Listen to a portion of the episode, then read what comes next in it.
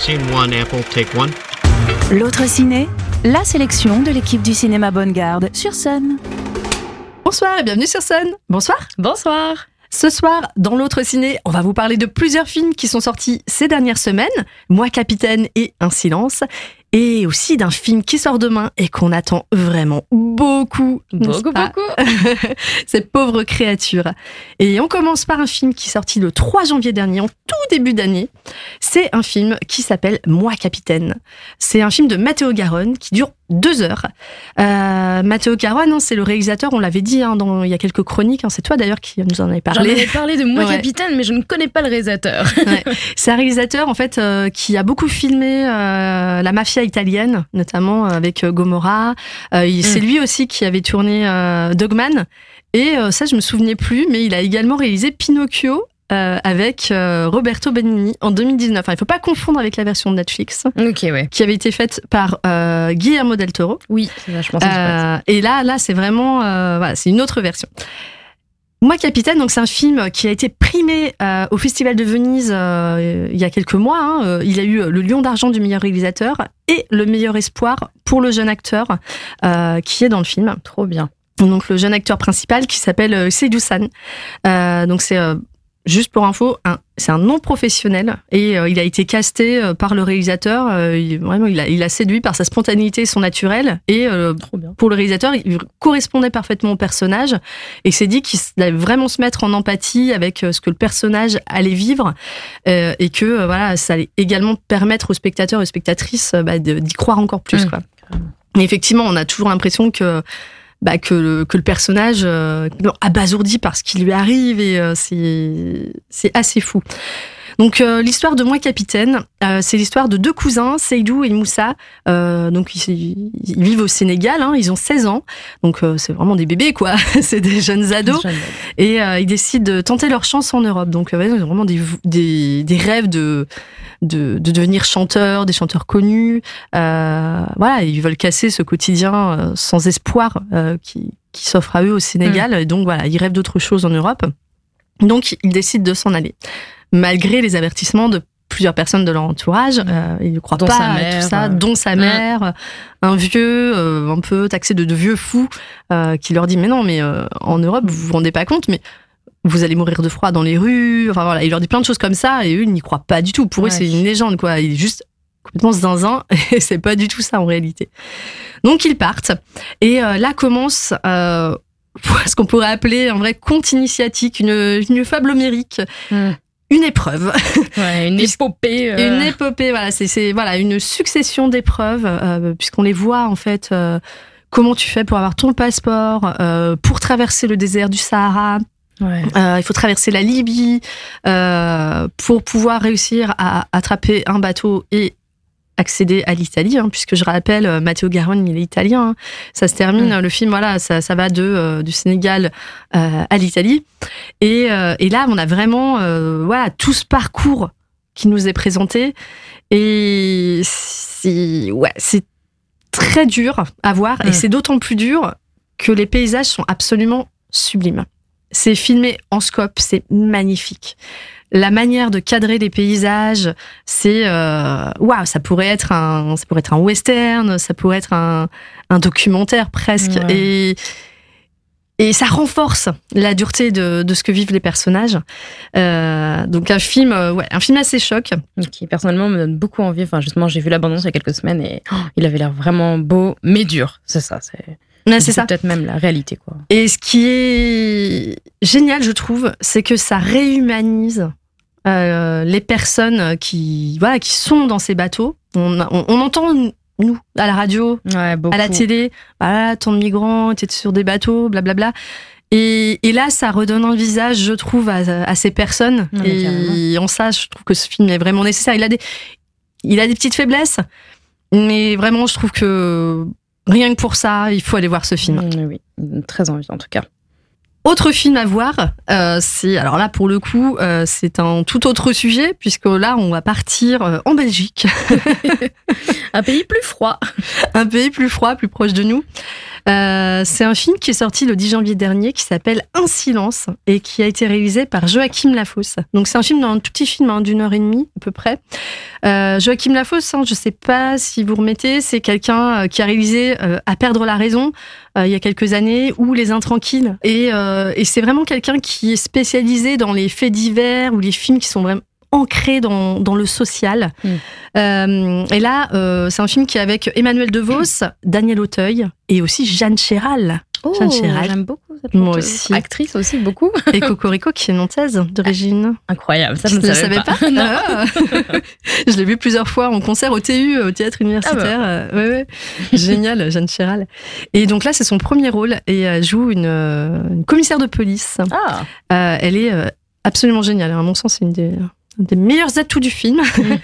c'est un film dont c'est très compliqué de raconter euh, sans dévoiler vraiment le cœur de l'intrigue. Donc je pense qu'il faut pas trop le faire. Donc euh, je vais juste vous dire que c'est un film sur la honte. Et la honte, et là je vais citer le réalisateur, la- le crime provoque l'effroi qui engendre le silence, puis la honte et la culpabilité. Et là, c'est l'histoire d'une famille dans laquelle règne le, justement le silence. Pourquoi?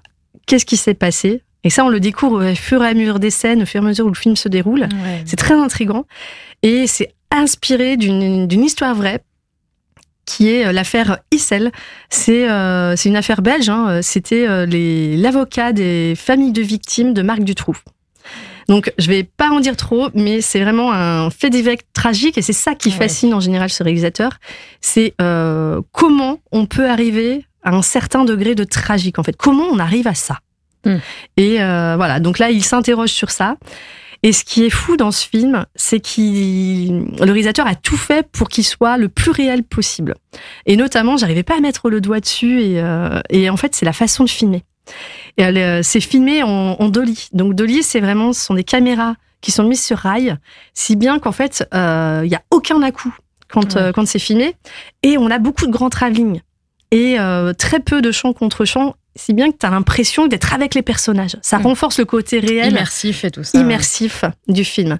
Voilà, donc un, un très beau film euh, sur un, un fait divers assez glaçant, Ouais, ça, pas très joyeux. pas très joyeux, mais un beau petit film à, à découvrir à mon sens. Carrément. Et on vous parle maintenant enfin du film qu'on a très envie de partager avec vous. C'est un film qui va sortir demain.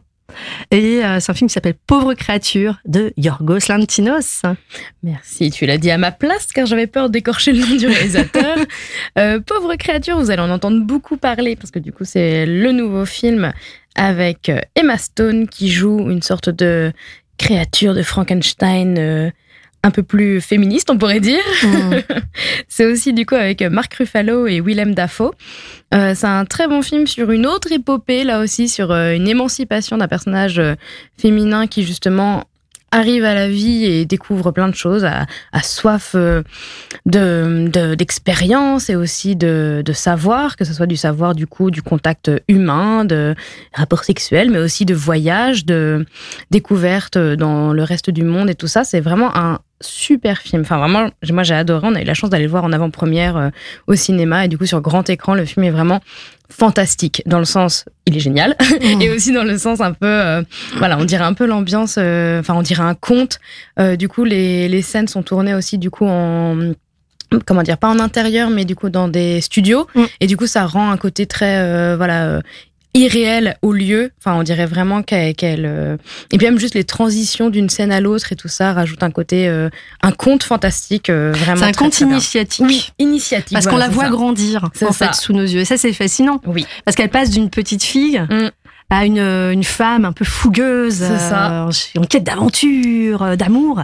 Et, euh, et ça se termine par, voilà, elle a, elle a besoin euh, de réponses de de réponses, cadres de cadre Mm. et euh, de savoir. C'est ça. Et c'est, oui, de savoir aussi beaucoup. Et c'est pour ça que c'est vraiment très intéressant de la voir évoluer, de la voir évoluer par rapport aux personnes qu'elle rencontre.